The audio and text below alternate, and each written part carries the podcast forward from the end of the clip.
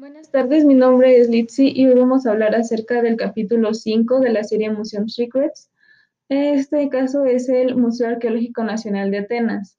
Me sorprendió que los atenienses tenían la oportunidad de quitar a un funcionario público y anotaban el nombre en un pedazo de cerámica y el más votado lo destituían del cargo y lo mandaban 10 años al exilio.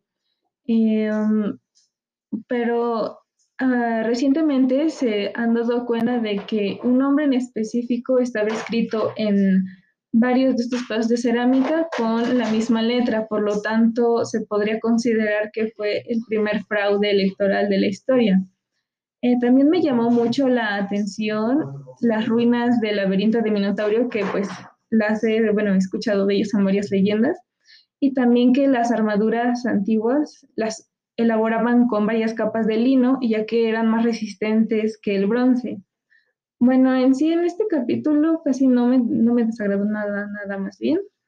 Y pues lo que he aprendido es que usaban el ciseón, que es una bebida que se usaba en los tipos rituales, y pues esta bebida tenía efectos alucinógenos. Y también este, el planetario que encontraron debajo del mar.